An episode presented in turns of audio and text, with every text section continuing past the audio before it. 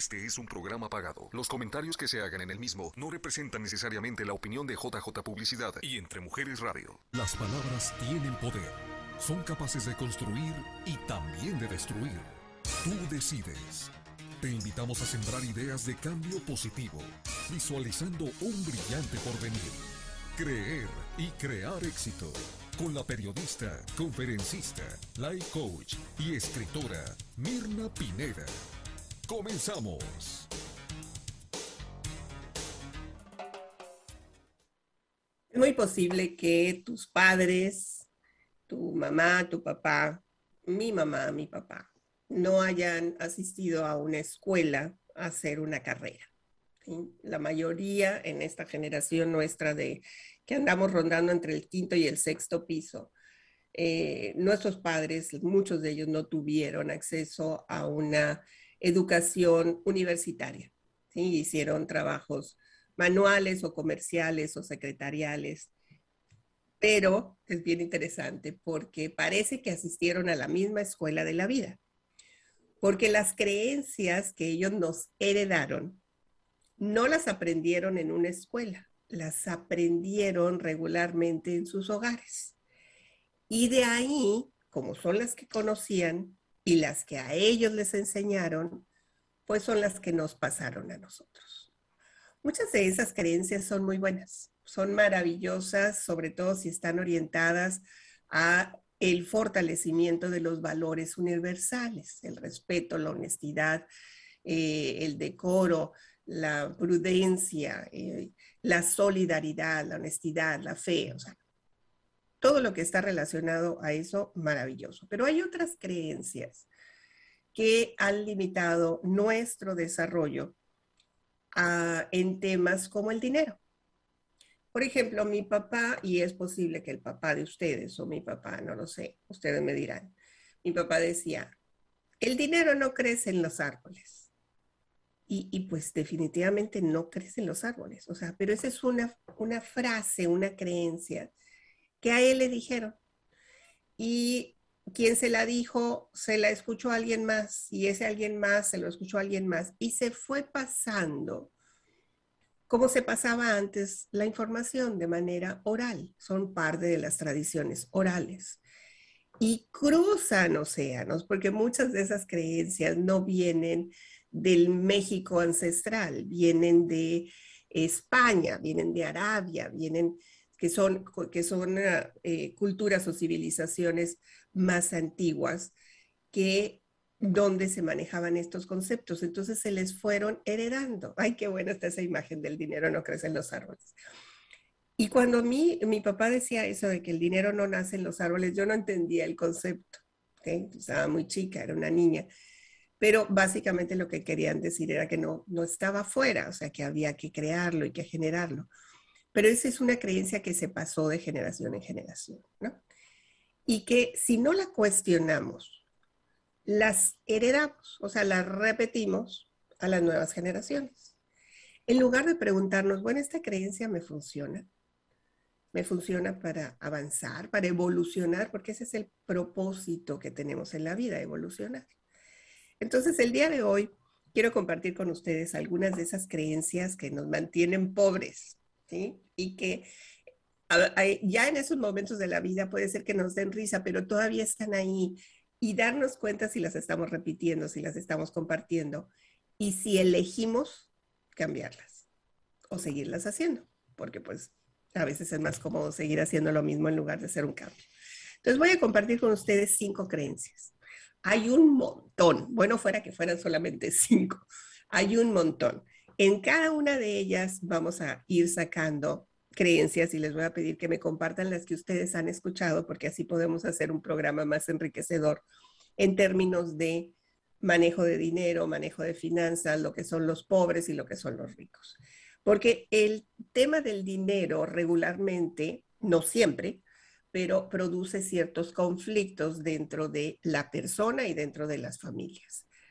Eh, como no nos han, enseñado, y ahora afortunadamente está cambiando, que se está enseñando educación financiera desde temprana edad, desde la primaria, se está enseñando conceptos eh, relativos al dinero, es muy posible que se vayan cambiando estas creencias que nos limitan a la abundancia, ¿sí? al reconocimiento de que el mundo es abundante y de que hay para todos y que tenemos que hacer un cambio en la manera en que pensamos para acceder a otras oportunidades de vida. Hay que ponernos totalmente en acción.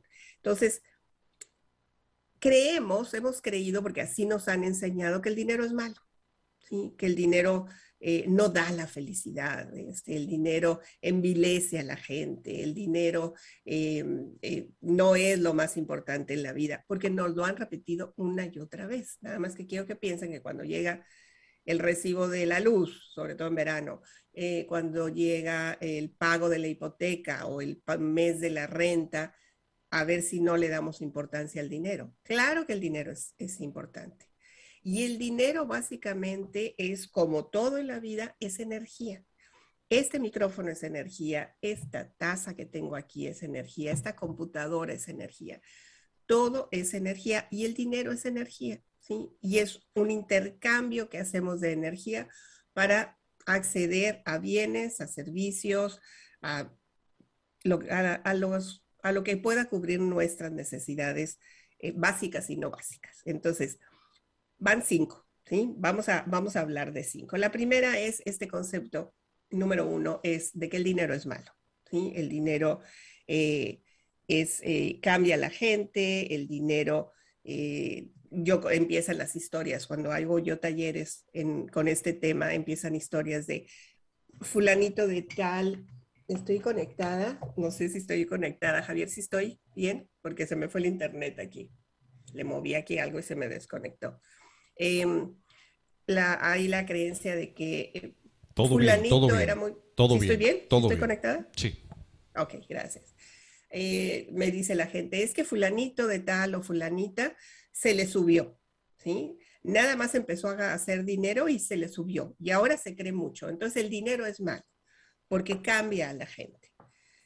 Lo cierto, y esto es a nivel de investigación, el dinero no cambia a las personas el dinero acentúa los valores, las cualidades o la ausencia de esto en las personas.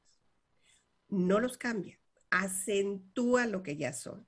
Si una persona ya era generosa antes de tener abundancia financiera, va a seguir siendo generosa y ahora más, porque ahora tiene mayores recursos. Si una persona ya era eh, coda, ya era eh, de esas que tienden a, la, a, que ya era insegura, ya era, em, ya era lo que era, ¿sí? Se le va a acentuar con dinero. La persona no cambió, sencillamente está acentuando lo que ya era, la forma, los valores, eh, ya lo era, ya lo era. Estoy leyendo aquí en comentarios. Ay, Melissa adorada. Dice mi programa favorito del mundo mundial.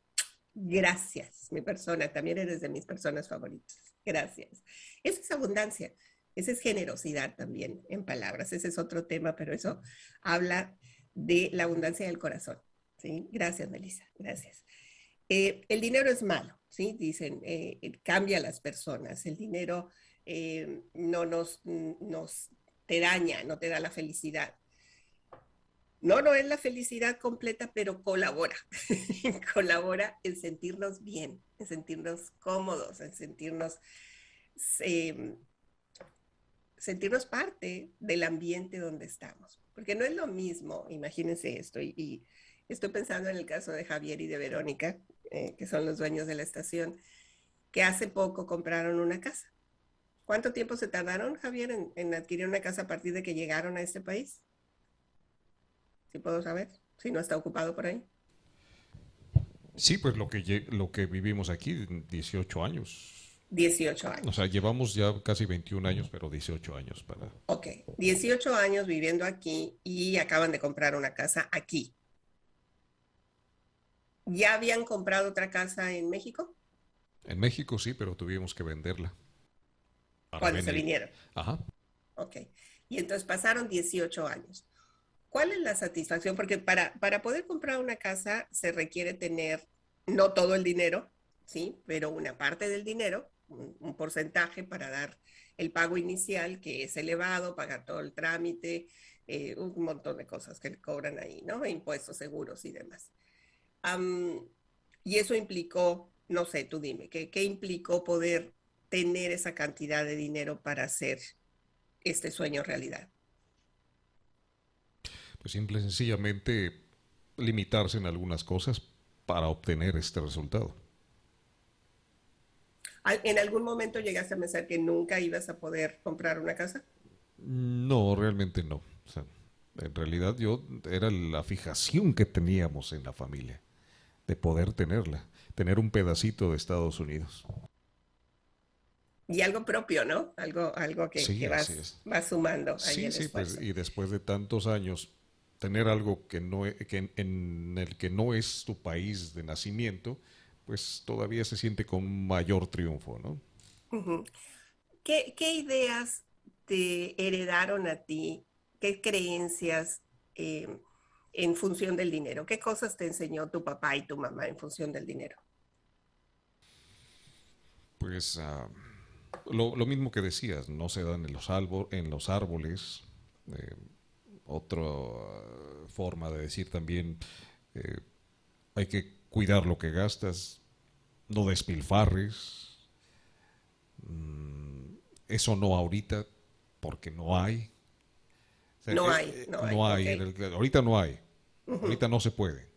Y, se podía en algún momento, qué bueno que tocaste ese tema, qué bueno que la tocaste. Sí, sí, sí se podía, pero había que abstenerse.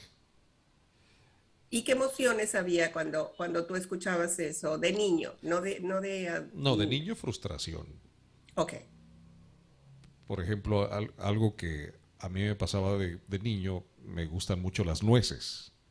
Y tú sabes que las, las, nueces son, son caras. En México es tener, comerse una nuez es caro. Y, pocas veces veía yo nueces en la casa por lo mismo, porque se limitaba un poco por, por el costo. Y aquí las disfruto mucho. Y aquí también son de precio elevado. Sí, pero me doy el gusto. Te das ese gusto, ok, ok. Me encanta, me encanta ese, ese concepto. Y el concepto de caro, fíjate, ¿qué es caro? ¿Qué, qué, qué entiendes tú como caro? Te estoy agarrando a ti de, de, porque, porque es que crecemos con esas creencias. Y, me gusta escuchar ese, esa retroalimentación en vivo y en directo, ¿no? Hasta, que, hasta que alguien... Melissa, si nos puedes decir cuáles fueron las creencias que tú escuchaste en torno al dinero. Y, escuchamos ahora algunas de las de Javier. A mí me enseñaron esa de, no, también espérate, ahorita no hay, ¿sí? Y está muy caro. ¿Qué sentías tú con eso? ¿Qué entendías por qué era muy caro? Pues que costaba mucho y que mm, había que comprar otras cosas precisamente para, para después darse un gusto como ese, ¿no? Porque sí, hay, prioridades, es, lo primero que te dicen. Hay prioridades. Primero, comer, lo, vestirse, comer bien, pagar las utilidades de la casa, todo lo renta, luz, agua. Y después, si alcanza, compramos algo si alcanza. ¿Regularmente alcanzaba o no alcanzaba? Sí, yo es algo que tengo que agradecerle a mis papás cuando estaban juntos, que yo nunca vi una necesidad o carencia, siempre tuve. Y aunque había carencias, había, había eh, circunstancias que sí eh, eran problemáticas para mi familia en cuestión de dinero, pero nunca yo sentí algo así, ¿no? ¿Alguna vez fuiste pobre? Mm, creo que no. Yo, al menos en mi, en mi vida, lo que yo sentí, yo siempre fui feliz de niño. Siempre comí bien, vestí bien. Siempre llegó Santa Claus y los Santos Reyes. Ah, por partida doble. Sí, Santa Claus, Santa Claus era, o como se dice también en, en Guadalajara, el niño Dios. Santa Claus llegaba con juguetes y eh, los Reyes Magos con ropa. Me caía mejor Santa Claus que los Reyes Magos. porque Santa Claus eran juguetes y, los Santos Reyes eran era ropa, ¿no? Lo que me llevaban de, Ah, ok, mira qué interesante la distinción. Yo no, a nosotros los Reyes Magos no. Sí, es que eso es no, más. pero Santa Claus sí. Es más del centro del país. Sí, sí, yo vivía más, yo vivía en el norte, pues entonces no, no llegaba más la influencia americana que, la, que las tradiciones eh, netamente más, más del centro del, del país. Muy interesante los, los conceptos, Javier. Y dice Melissa, de acuerdo con Javier, aprendí que había prioridades y en mi infancia no me sentí pobre. Aquí sí. Tampoco aquí, Melissa. Aquí, fíjate. Y eso es parte de lo...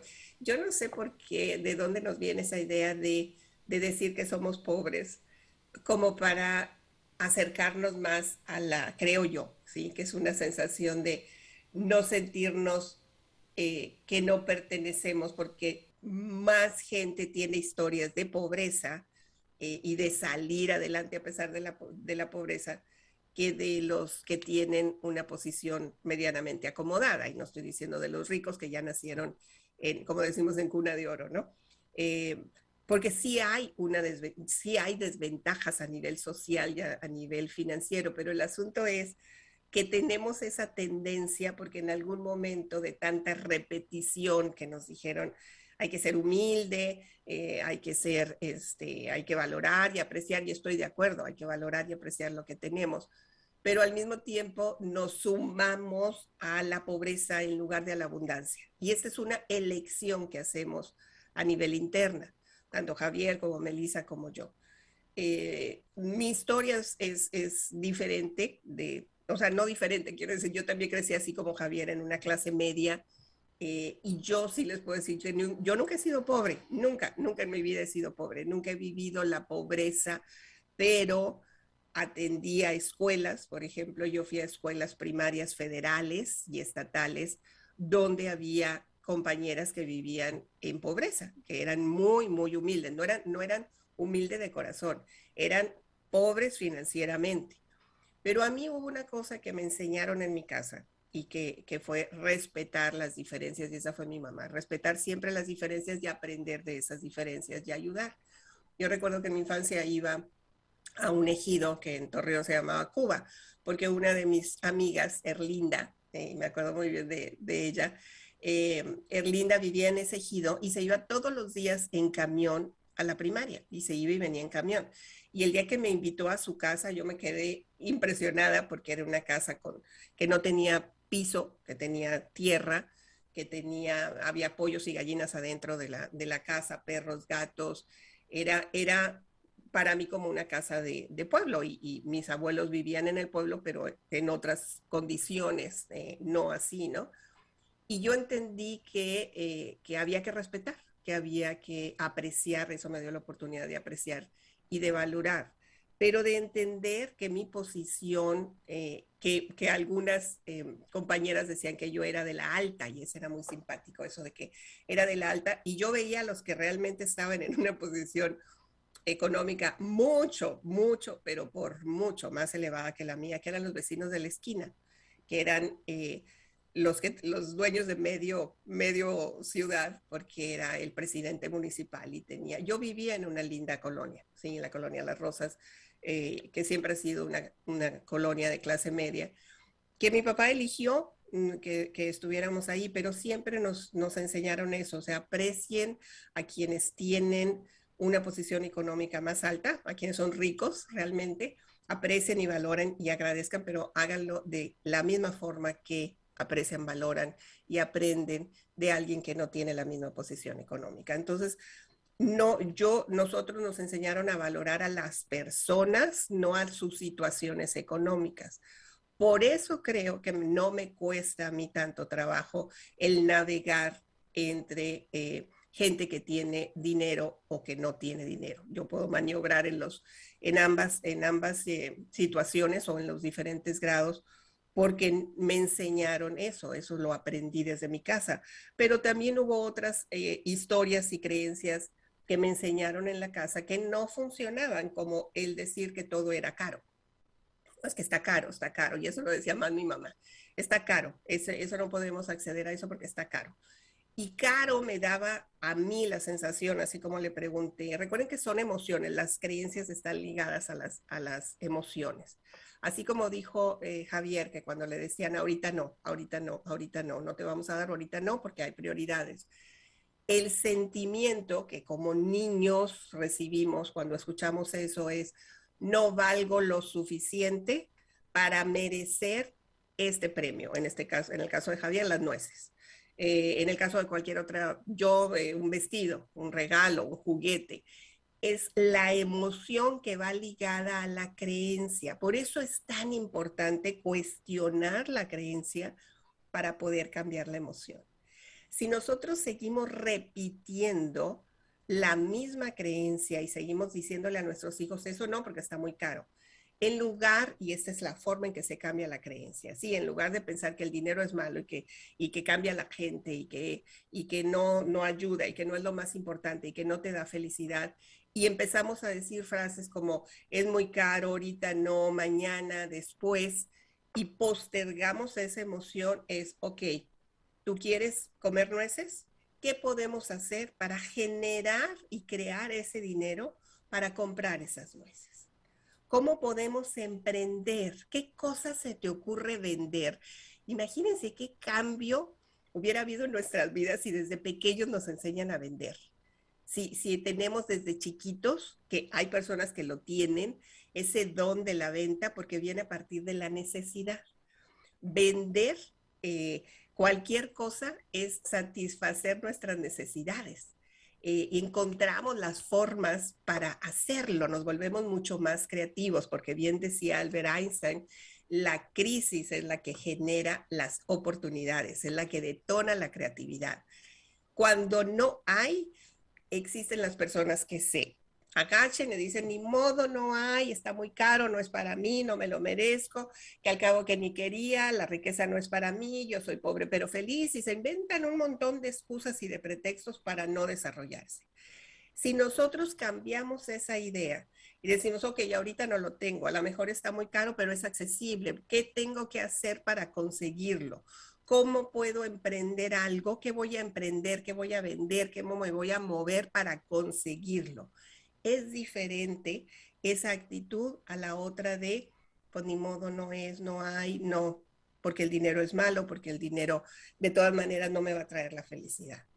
Pero como no cuestionamos esas ideas, seguimos repitiéndolas y las seguimos heredando. Yo me escuché a mí misma muchas veces decirle a mis hijas, Ahorita no, porque eso es lo que a mí me decían. Está muy caro. Ellas ni siquiera sabían que era caro, ¿sí? No entienden el concepto de dinero. Si ahorita de adultos no lo entendemos, imagínense de niños. Está muy caro. Y recuerdo que mi, la mayor me dijo, ¿qué es caro? ¿Qué quiere decir caro? Y yo, mmm, buena pregunta. ¿sí? Ahí fue cuando me di cuenta que estaba repitiendo las mismas ideas que me habían heredado a mí y sobre todo las mismas emociones de frustración, de enojo, de no valgo, de, de, o sea, ¿no merezco yo algo caro? ¿Sí me explico? Esas son las ideas que es importante cambiar, porque al cambiar la idea podemos cambiar la emoción. Es un efecto que, que es, está dentro del proceso de pensamiento. Lo que yo pienso genera emociones, las emociones eh, tienen un impacto en nuestro cuerpo y generan eh, acciones y resultados. Tan sencillo como eso. ¿Sí me explico?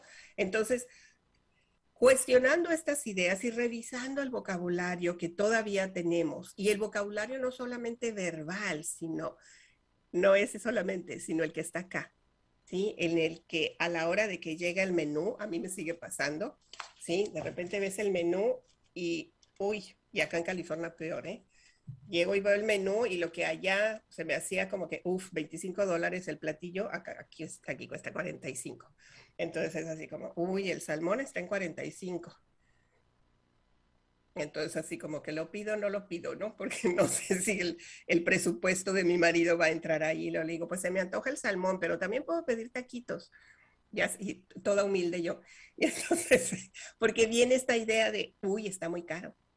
¿sí? Y eso quiere decir que no me lo merezco y eso quiere decir que no lo puedo pagar. Es la lucha interna que tenemos. Y les digo que me pasa, no crean que es así como, ay, ya, ya, la, ya la tiene toda superada. No, me pasa, oye, cuando compramos aquí los, los muebles, teníamos un presupuesto. O sea, mi esposo me dijo, este es el presupuesto, ¿no? Y entonces empecé yo a sacar la cuenta y yo dije, ok, listo, de aquí el sillón tanto, la mesa tanto, y ya, según yo entraba todo en el presupuesto. Pues mi marido me quebró todo el presupuesto, porque él bien, bien inteligente que sabía que tenía ese presupuesto, pero que había un fondo adicional que él podía. No me lo dijo, porque si no yo me alocaba. Cuando empezamos a comprar cosas, en tres cosas se nos fue todo el presupuesto y faltaba todo el resto de la casa. Y yo, yo seguía con esta idea, pero es que ese sillón, el, no quiero enseñarles el sillón, pero el sillón que compramos para mí sí se me hizo muy caro. Pero ahora que ya lo tenemos ahí, digo, wow, fue una muy buena inversión, porque es un sillón que se reclina, eh, eléctrico, muy lindo. Y dijo mi marido, yo quiero un buen sillón, porque yo me merezco un buen sillón, porque voy a trabajar mucho. Fue lo que él dijo. ¿sí? yo quiero llegar y descansar, quiero ver una buena tele, quiero tener un buen sillón y pues ahí se nos fue el presupuesto. ¿sí? Pero eh, ya hubo una evolución en las ideas de qué es lo caro y qué, y qué es lo que quiero en la vida. Obviamente nosotros estamos en otra etapa ya de adultez, entonces podemos, podemos maniobrar diferente, pero mi propuesta para ustedes es que cuestionemos cada vez que mentalmente y verbalmente decimos eso está muy caro, eso no es para mí, este, yo no quiero em, em, desperdiciar eh, el dinero, yo quiero eh, saber planificar y saber eficientar el dinero es diferente a despilfarrarlo, ¿ok? A ver, déjenme ver. Melisa, Melisa, déjame voy para, para acá atrás. Hubo una época donde a veces, dice Melisa, solo tenía 50 dólares para la despensa. Ok. Sí, a veces pasa, Melisa. Y hay que hacer malabares, ¿no? Hay que hacer. Se vuelve uno más creativo, definitivamente. Dice Melisa, yo recuerdo que crecí con una mentalidad de que no podía pedir porque sabía que no podíamos tener lo que quisiéramos sino lo que necesitamos. Interesante ese concepto, sí, no es lo que quieras, sino lo que necesitas. De niña no recuerdo haber sufrido debido a eso, pero de grande sí fue un choque al venir aquí, al venir a Estados Unidos. Querer, eh, querer convertir todo en pesos para saber el costo y vivir al día. Sí, eso al principio nos pasa, yo sé. Pero de grande, ah, eso ya está. Pero ahora he aprendido que sí debemos de cuidar del dinero, sí, pero disfrutarlo. Excelente. Muy bien, Melissa, muy, muy bien. Salir de esa mentalidad, dice Melissa, es cierto, trabajar por lo que queremos y disfrutarlo, disfrutar lo que tenemos en el hoy para en verdad sentirnos ricos en todo momento y en todos los aspectos. Me aventé Doña, Meli, Doña, Meli es un programa que hace Melissa, precisamente para generar más ingresos. Exacto. O sea, Melissa, por eso me encantas, por eso me encantas, porque no es, ay, no tengo, este, soy pobre y de familia numerosa. Ese, ese dicho es horroroso porque tampoco es cierto. O sea, la mayoría en este momento de nuestra vida ya no somos de familia numerosa. antes eran familias de 15, 18, es cierto. Eran familias muy numerosas. Y por eso venía eso de soy pobre y de familia numerosa, porque había que alimentar a un montón de bocas. Pero ahora no, no lo somos, ¿sí? No lo somos, no tenemos, por la mayoría de, los que estamos en esta generación, 40, 50, 60, el promedio de hijos son tres, ¿sí? ay, sí, esas fotos me impresionan, me impresionan, un montón de chamaquitos, ¿no? el promedio son tres, cuatro en algunas familias, ¿no? Pero vamos a decir que en promedio son tres. Entonces, esa, esa creencia de soy pobre y de familia numerosa nos fue heredada. ¿Qué tanto nos funciona estarla diciendo y repitiendo una y otra vez? Pues es hacernos la víctima. Soy pobre y de familia numerosa, nos ubica como víctimas, ¿sí? miren nada más, pobrecito, cómo sufro, tengo, soy de familia numerosa y soy pobre, y de esa manera nos justificamos, y nos enconchamos en, la mediocridad porque soy pobre de familia numerosa. En lugar de decir, ok, quizá en este momento, como le pasó a Melissa, no tengo, o sea, no tengo el dinero, No lo tengo, porque hay situaciones en las que, como Melissa, hubo un momento que había 50 dólares para surtir la despensa.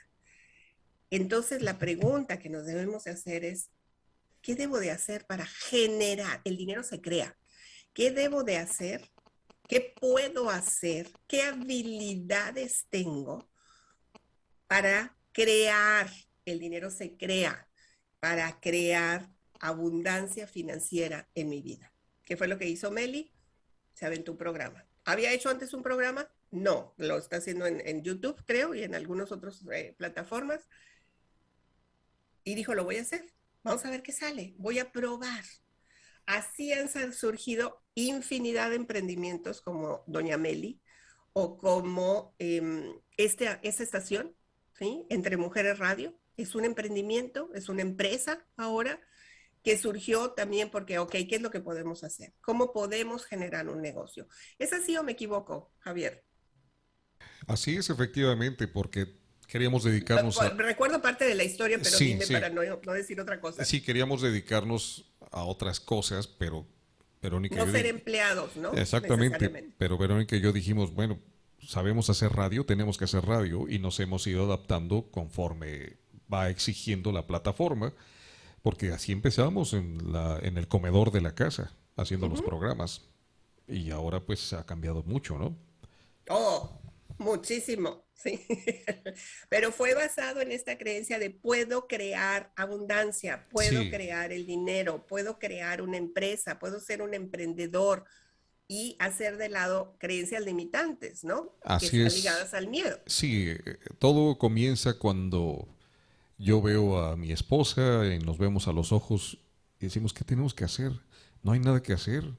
No tenemos nada que hacer, pues hay que buscar algo que hacer. Y así es como empezamos entre Mujeres Radio. Pero como estaban trabajando los dos, ¿no? Sí, pero llegó un momento que ella ya no tenía trabajo, yo renuncié al trabajo y empezamos JJ Publicidad.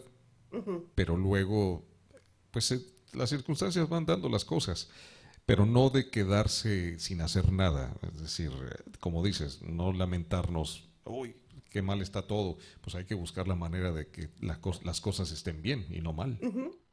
Y crearlo, crear la abundancia. Claro. Y, fíjate, digo, ya pasó un tiempo, pero ahora ya tienes, tienen un negocio mucho más amplio, eh, tienen diferentes plataformas, diferentes programas, una escuela eh, de, de, entrenamiento, tienen su casa, o sea, crearon la abundancia, no se esperaron a que el gobierno le resolviera, por ejemplo. Así es, no, no esperar a que caiga, hay que buscarlo. Hay que crearlo. Hay que crearlo, hay que crearlo. Ay, gracias por compartirlo. Y esa es precisamente la segunda creencia. La primera es el dinero es malo y, es una, y eso es una falsa creencia. ¿sí? Fake news, esa sí es fake news. El dinero no es malo, el dinero es energía, el dinero se crea, el dinero nos ayuda a sentirnos cómodos y también felices. Yo sí le agrego esa parte de el dinero me da felicidad. No saben qué feliz estoy acá en California, le decía Javier antes de empezar, porque, porque hay tanto aquí por ver, por visitar, por hacer, así como he disfrutado Arizona por muchos años, 21 años viviendo en Arizona, feliz, enamorada, agradecida sobre todo. Ahora que me mudé estoy igual, o sea, todos los días son de estreno de estreno en, el aire, de estreno en el sol, de, estreno en el clima, todos los días estreno, todos los días estoy agradecida y eso genera dinero también, porque gracias a este dinero estamos aquí en este espacio, porque hay trabajo, porque hay oportunidades, porque hay salud. Todo va de la mano. Entonces, quitarle esa, esa fuerza, ese peso a creencias de que el dinero es malo y que no me da la felicidad, nos ayuda a evolucionar. Si, ustedes quieren seguir creyendo que el dinero es malo, como dicen en Sonora, ahí se le echan, ¿sí? Ahí se le echan, porque si ustedes lo creen y lo siguen viviendo, ni yo ni nadie les va a, cambiar esa idea. Estas son sugerencias si quieren ustedes tener un resultado diferente. Pero hay gente que me puede decir, no, yo sí creo que el dinero es malo. Bueno, pues sígalo creyendo, porque habrá que ver sus resultados, ¿no? Número dos, la creencia de que el dinero no es importante porque siempre va a haber alguien que va a cuidar de mí. ¿Quién va a cuidar de mí? Y eso nos pasa con los hijos, ¿eh? Por eso tienen choques emocionales de repente Y les comparto lo que dijo mi hija menor hace, hace muy poco tiempo. Mi hija se integró a la fuerza de trabajo hace un año. Terminó la universidad. Eh, para nuestra sorpresa, la terminó seis meses antes del tiempo que debía de haber eh, terminado la universidad. La cuestión de la pandemia aceleró la, carga académica y, terminó antes. Se graduó en tres años y medio en lugar de cuatro, lo cual generó un ahorro definitivamente en, la familia porque pues no se tenía que estar pagando un semestre de universidad. Fue muy bueno. Y cuando entró a trabajar, pues ya eh, ella trabajaba de medio tiempo antes y, trabajaba dentro de la universidad, entonces les daban realmente muchas facilidades, pero cuando sale y empieza a trabajar, un día nos dijo, It's, it's not fair, o sea, porque habla más en inglés, ¿no? Eh, nos dijo, no es justo, no es justo, porque tengo que trabajar ocho horas, cinco días a la semana. Mi esposo y yo nos quedamos así como que, ¿what? O sea, ¿cómo que qué? No se había dado cuenta el esfuerzo que toma generar cierta cantidad de dinero. Y lo entendió hasta que salió y pues aprendió que para comprarse los jeans de marca que quería, pues había que trabajar tres días, este, porque los jeans que le gustan son de cierto precio. Y entonces se dio cuenta del valor del dinero. Pero antes no, no le daba ese valor porque estaba papá y mamá apoyándola, dándole todo. Y entonces en muchas ocasiones los hijos se acostumbran a esta comodidad y esperan que los demás le resuelvan que, que, los padres le sigan resolviendo eh, sus necesidades básicas, regresan a vivir o no se salen de, la casa porque pues es más cómodo, porque aquí no pagan renta, no pagan servicios, no pagan nada, eh, no aportan para la comida, entonces mejor se quedan así como que en la concha porque es mucho más cómodo. O sea, están esperando que alguien mal les resuelva. Y eso les da un sentido de dependencia que es muy cómodo, los coloca en una zona de confort que es muy peligrosa, y ya habíamos hablado de esa zona de confort, porque mientras está en una zona de comodidad no se avanza. No, o sea, aquí estoy a gusto, estoy cómoda, no hay el sentido de urgencia, que es el que nos mueve, que es el que nos acaba de decir Javier y Meli en el caso de Javier, es voltear a ver a los ojos a Verónica y decir, no tengo trabajo, ¿qué vamos a crear? ¿Qué vamos a hacer? Eso se llama sentido de urgencia. El sentido de urgencia de Meli, que nos acaba de decir, llegó un momento que tenía 50 dólares para alimentar a toda la familia, o sea, a sus hijos, eh, eh, y era todo lo que tenía. Sentido de urgencia. Cuando no existe ese sentido de urgencia, se hace concha, ¿sí? es como, pues alguien me va a resolver. Y es por eso que incluso estas cadenas de dependencia se pasan en programas como por ejemplo el, el, um, el Wayfair, ¿sí? Que hay familias viviendo en este, ¿es el Wayfair? Sí, ¿verdad? Sí, así se llama. Eh, que hay familias que dependen del gobierno para subsistir y que no salen de ese círculo de pobreza, porque a final de cuentas es mejor no trabajar que, eh, que trabajar, porque trabajar pues se van a cansar, se van a solear, van a hacer mejor me espero a que me llegue el cheque o que me lleguen las estampillas y no salen del círculo de pobreza. Son muy pocos los que salen de estos programas de beneficio social porque se acostumbran a que el gobierno en este caso les resuelva. Y eso es algo que está pasando en México también durante esta administración lamentable y que en este país afortunadamente hay otras, hay muchos apoyos para emprender, para salir adelante, para, para trabajar, para estudiar. Pero hay gente, y con la pandemia se acentuó y se vio, y todos lo vimos, que hubo gente que dijo, no, pues mejor no voy a trabajar porque pues me están mandando aquí el desempleo y no trabajo y que a gusto y no volvieron. Hubo gente que no volvió, hubo gente que sí, porque tienen ese sentido de urgencia, de, ok, estoy recibiendo algo, pero necesito moverme para conseguir más, porque mis necesidades van aumentando, las necesidades de mis hijos van aumentando. Hay un sentido de urgencia que es el que mueve. Mientras no existe ese sentido de urgencia en las personas, no hay innovación, no hay creación, no hay evolución. Y es bien lamentable, porque hay concha, hay, hay, ah, espero que no lo oigan en otro país y van a decir de qué está hablando. Concha es conchudez, ¿sí?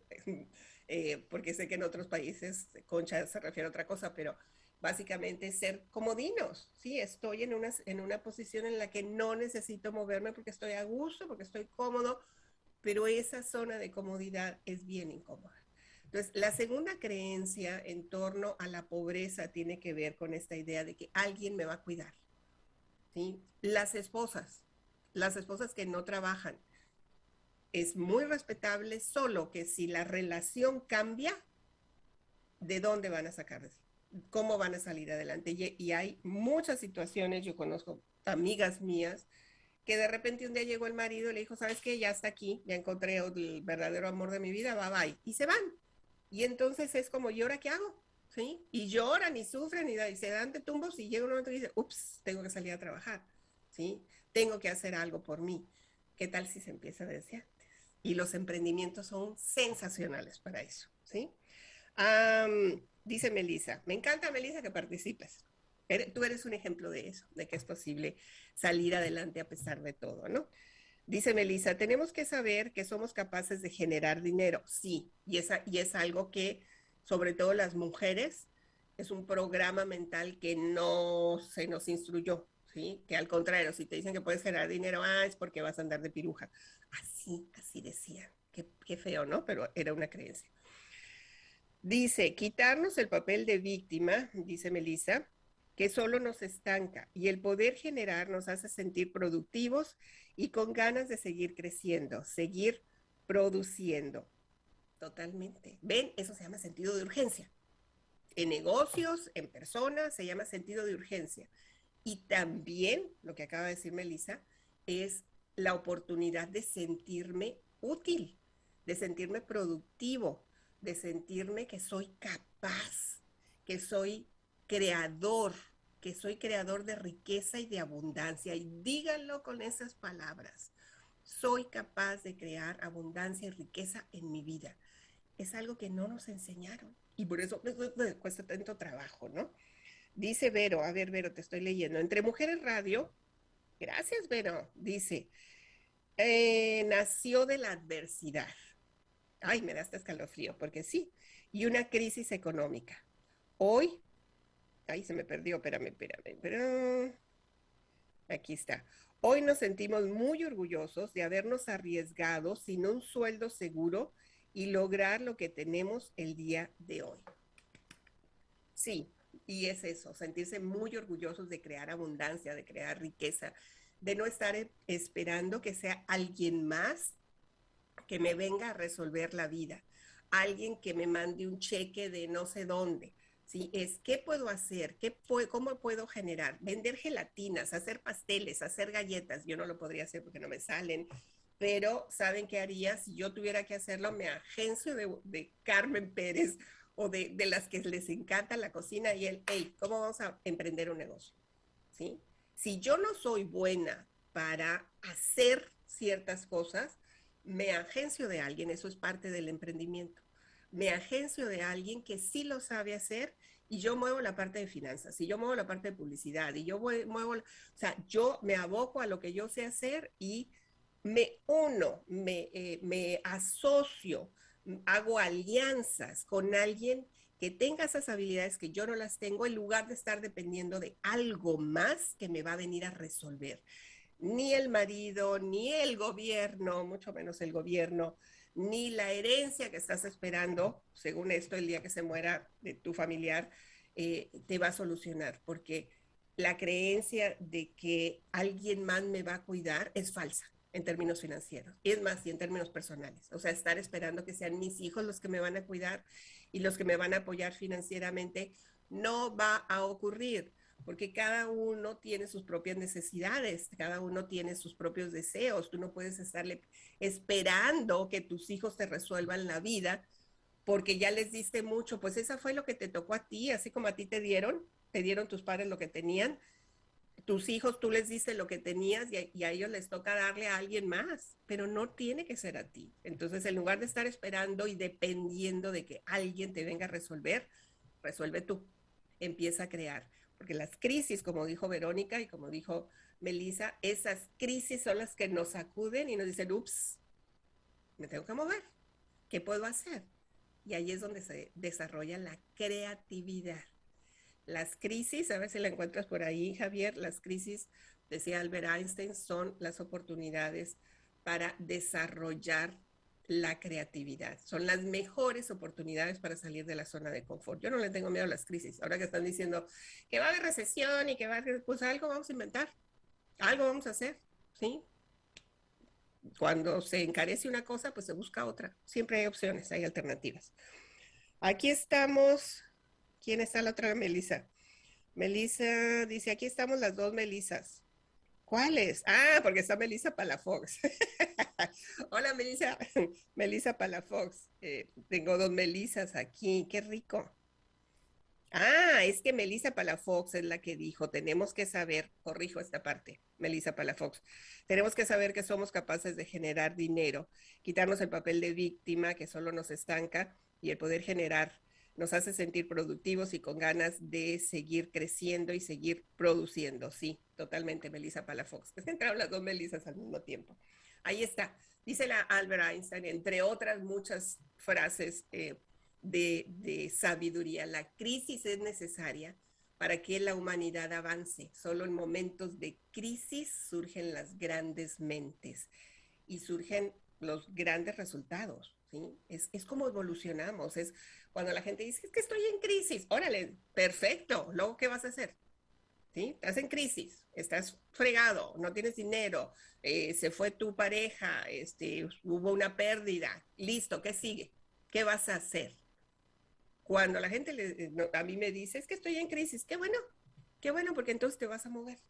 Cuando hay crisis en, los, en las parejas, crisis eh, financieras, crisis emocionales, esa es la oportunidad de crecer. A todos nos ha pasado. ¿Qué creen que yo no he pasado por crisis? Ups, ups, un montón. Algún día ustedes me van a entrevistar para que, no sé si les voy a decir todo lo que tenga que decirles, pero claro que he pasado por un montón de crisis personales, financieras, eh, emocionales, espirituales, todas, todas las crisis las, he vivido y he aprendido, he aprendido. Eh, a veces muy amargo el asunto, pero otras veces muy satisfactorio. ¿ok? Número tres, porque luego se me va a acabar el tiempo.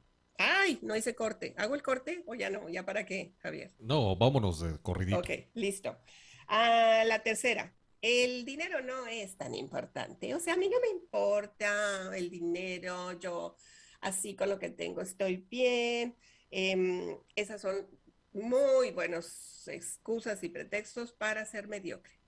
No, a mí no me interesa. Yo no quiero hacer eso. O sea, yo estoy bien así como soy, no, no necesito, no necesito trabajar, no necesito ganar dinero, yo sí, yo sí, o sea, mucho o poquito, pero eh, sí necesito ganar dinero. Es, es, importante ganar dinero porque me hace sentir útil, productiva, que puedo aportar, que no tengo que depender de nadie, que puedo generar mis propios eh, recursos, que si algo sucediera, estoy, estoy, activa, estoy actualizada, este, puedo defenderme en cualquier situación. Por eso, y, este mensaje va más a, las mujeres, porque a los hombres desde pequeños sí se les inserta esta creencia a nivel mental de que algún día te vas a casar, vas a tener hijos y tú vas a ser el responsable financieramente de ellos. Esa creencia no se nos enseña a nosotros. ¿Te la dijeron a ti, Javier? Claro, claro ¿Qué te decían? Pues eh, un día vas a tener tu casa y vas a tener que proveer. Vas a tener que proveer. Sí, es eh, realmente no que te la digan, pero es lo que se entiende en la vida, ¿no? Ves a papá que trae, o, a los hombres que trabajan, las señoras que se quedan en casa, que eso ya no ocurre. Ya no. Pero afortunadamente. afortunadamente todavía hay señoras que les gusta ser señoras y estar en su casa, todavía existen. Pero ahora es compartir. Sí en la casa y todo, ¿no? Y no nada más el trabajo, sino también las labores de la casa. Pero te fijas que a las mujeres no se les inserta ese programa, que a ti sí. Ahora, ahora yo creo que ya se les inserta, ¿no? Y ahora ya sí. Más que el programa de vas a ser proveedor, te voy a decir, porque ese es el programa que yo, yo, yo inserté como creencia en mis hijas, es ser independiente. Más bien la independencia. Sí, la independencia, o sea, el no depender de alguien más.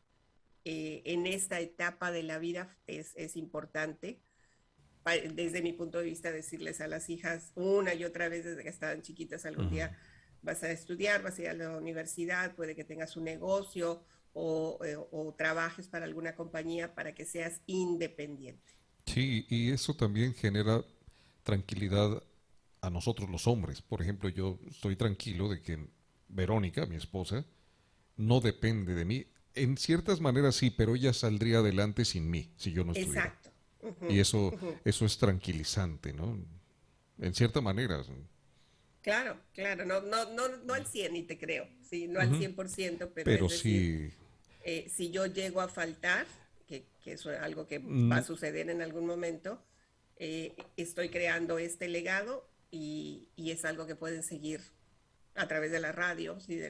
Eh, que puede seguir y que sigue siendo una empresa, dependerá de cada quien, ¿no? Sí, así es. Igual mi hija también, ¿no? Sí, sí, sí. Ah, dice aquí Miriam, adorada Miriam Aguilera, dice, en mi casa fuimos clase media. Mi mamá, mi mamá decía, ahorita no, pero más adelante. Y así fue siempre. Y por lo general siempre llega, em, llegaba lo que nos prometía.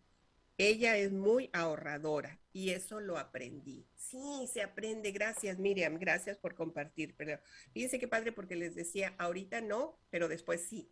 Y eso abre ventanas de, de esperanza, ¿sí? En lugar de no, no, no porque te portaste muy mal, no porque no hiciste lo que tenías que hacer, no porque no te lo mereces, porque hay familias que así dicen, no te lo mereces, no has hecho lo suficiente y eso crea frustración. Entonces es diferente cuando te dicen, no, en este momento no, pero más adelante sí. Vamos, y lo, la, parte que le podemos agregar es, ¿qué crees que podemos hacer para generar ese dinero?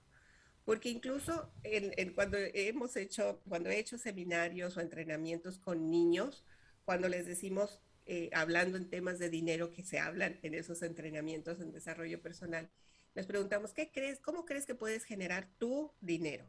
Entonces, en principio, no, pues no, como yo, si estoy muy chiquito. O sea, ok, ¿qué cosas crees que puedes vender, que tienes en tu casa y que puedes vender y puedes generar dinero? no saben. O sea, todos los juguetes pueden venderse, pero inclusive el gato, el perro pueden venderlo, al hermano. son son súper creativos, pero empieza esa semillita de emprendimiento desde pequeños para quitar estas ideas de que el dinero no es importante. Claro que es importante, es súper importante, tan importante que nos ayuda a tener mejor salud, nos ayuda a comprar mejor, mejores alimentos eh, con no pesticidas orgánicos que son que tienen un precio más elevado. Em, y se fijan que me frené porque iba a decir caros, pero eh, yo en mi mente quiero quitar esa idea y es tienen un precio más elevado que el, que el promedio para quitarme esa idea de que, la, de que todo está caro y si está caro no es accesible. No, o sea, tiene otro costo, sin embargo puedo acceder, puedo acceder. Y si tenemos más, más flujo de capital en nuestros negocios y en nuestras casas, podemos acceder a mejores niveles, a mejores vacaciones, a, aprender en, otras, en otros lados, a inscribirnos en cursos, o sea, tener abundancia nos ayuda a crecer, a evolucionar. Entonces esa idea de que el dinero no es importante es 100% falsa. Mira, déjame responderle a Isabel Hernández, que dice, perdón, también las que trabajamos fuera, también somos señoras. Sí, ¡Ah! me, me equivoqué en el concepto, o sea, yo me refería a señoras de su casa. Hay señoras que les no, gracias, gracias, sí, sí, pero, había visto son señoras y, y mis respetos, es decir, ya con con el hecho de ser señoras de su casa y señoras en el trabajo, porque también es una cosa que yo admiro de las mujeres, que pueden ser señoras en su casa y atender a los hijos, atender al marido y todavía salir a trabajar. Y si no tienen marido y tienen que atender su casa y a sus hijos, todavía doblemente el esfuerzo y, la, el, y nuestro reconocimiento como hombres. ¿no? Qué bello. Gracias por, gracias por esto. Gracias por aclararlo. Eh, yo entendí cómo lo dijiste, pero está bien. Qué bueno que se, que se aclaró. Eh, dice Melissa Palafox, así es, prepararse, producir, pero no como proveedor. Todavía tenemos esa creencia de que el esposo es el soporte económico y hay que quitársela. Hay que quitársela, Melissa. Es tan fuerte el peso, la carga que los maridos o las parejas responsables, porque ya sabemos que hay otros que no lo son, los que son responsables, ese peso económico es enorme. Enorme, enorme, enorme. Y les comparto rápidamente antes de que se me acabe el tiempo, que cuando hace tres años, porque me salió la, fotografía, hace cuatro años, mi esposo y yo decidimos em, lo que en Estados Unidos se conoce como downsize, o sea, de tener una casa grande, y venderla y tener una casa más pequeña, porque ya solamente estamos él y yo, mis hijas se graduaron de la universidad, se iban a graduar en ese entonces, la, la segunda, y dijimos, ¿para qué queremos una casa grande? Una casa que muy bella, mi casa, muy bendecida y muy agradecida por haberla eh, tenido, pero era una deuda que todavía eh, teníamos. Y mi esposo, que es buenísimo con los números, eh, empezó a hacer cuentas, ¿no? Y dijo, ok, si vendemos esta casa con la plusvalía, con lo que se llama equity, podemos comprar otra casa y pagarla completamente y así ya no tenemos deuda. Bueno, saben que para encontrar la casa fue todo un rollo y anduvimos buscando ahí. Primero nos mudamos a una casa de renta. En lo que encontrábamos, vendimos, la casa se vendió súper bien y mm, nos fuimos seis meses a una casa de renta. Y luego yo me di a la tarea de buscar y encontré la casa que quería, que es un condominio eh, donde hay dos recámaras, dos y medio años, y no necesitamos más, o sea, es más que suficiente. Y está en un área linda. Y cuando llegó el momento de hacer las escrituras y todo eso, una y otra vez, después de que firmamos, varias veces mi esposo me decía, no sabes el alivio que siento de no tener deudas. Y me lo dijo una vez y me lo dijo otras 100 veces más. Porque para él era una carga enorme el estar pagando universidad, estar pagando eh, la, hipoteca, más los gastos de servicio médico, eh, la comida yo la pagaba en ese entonces, o sea, pero es, una, es un peso muy grande a los hombres como proveedores. Y cuando, cuando ya no tenía esa deuda, no teníamos, porque la deuda es de los dos, la casa está a nombre de los dos, pero yo no estaba desembolsando, el que se hacía cargo de ese pago era él en esta etapa. Hubo un tiempo que pagábamos a mitas eh, y después él se hizo cargo, fue un gran alivio. Entonces, creo que en la medida en que podemos, como mujeres y a nuestras hijas, cambiar esa creencia de que el hombre es el responsable, eh, financieramente nos ayuda a nosotros como mujeres a crecer, a evolucionar. Esa, eso es lo que yo veo ahora con mis hijas, eh, que esta idea de, de una relación de pareja en términos financieros, en términos de responsabilidades dentro del hogar, ese es, ese es el futuro. Mis hijas todavía no se casan, eh, porque están encantadas ahorita, pero sí están planeando, dicen, no, o sea, aquí vamos parejos, vamos a mitas, vamos a mitas en la casa, uno cocina y el otro lava los trastes, uno eh, aporta la mitad, o sea, y no tiene que ser el 50%, ¿ok? Eh, en, en las negociaciones puede ser 80-20, puede ser 90-10, puede ser 50-50, son acuerdos que se tienen que negociar en las relaciones de pareja. Eh, dice Miriam, mm, pero mi esposo batalla en esa parte, él siempre dice, no hay dinero, es muy caro, ahorita no. Se me hace frustrante cuando dice que no. Entonces estamos hablando mucho del tema por el que tiene que cambiar paradigmas. Ponle el programa, Miriam. Ponle este programa así de, de dile, escucha esto así de pasadita. Y te recuerdo, Miriam, que en el libro del desafío de cambiar tu vida hablamos de esos temas, de, em, de las marañas que tenemos en relación al dinero Ay, eres un rápido, Javier. Eh, sí, en este, en este libro que escribimos Clara eh, Arenas y yo, hablamos de los paradigmas y de las creencias que limitan el desarrollo de las personas eh, en el área financiera también. Y créanme que cuando lo escribimos, y de esto ya hace algunos años, creo que fue en el 2000, 2008, si no mal recuerdo, no recuerdo la fecha, 2012 creo.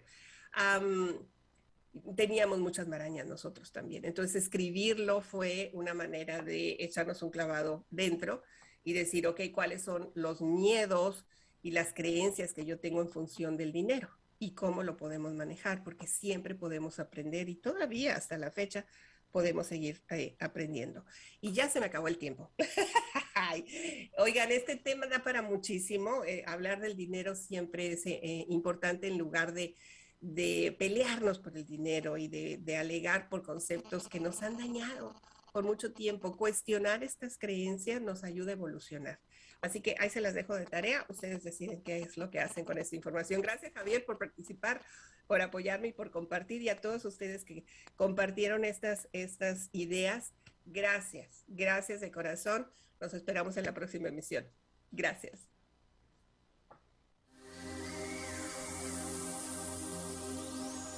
Abre la mente a nuevas posibilidades de desarrollo. La herramienta más poderosa de transformación personal es tu mente. Cuando tú cambias, cambia todo a tu alrededor. Es tiempo de cambiar y actuar para creer y crear el éxito que mereces. Agradecemos profundamente tu compañía. Mirna Pineda desea acompañar tu proceso para creer y crear el éxito. Te esperamos la próxima semana, aquí por entremujeresradio.net.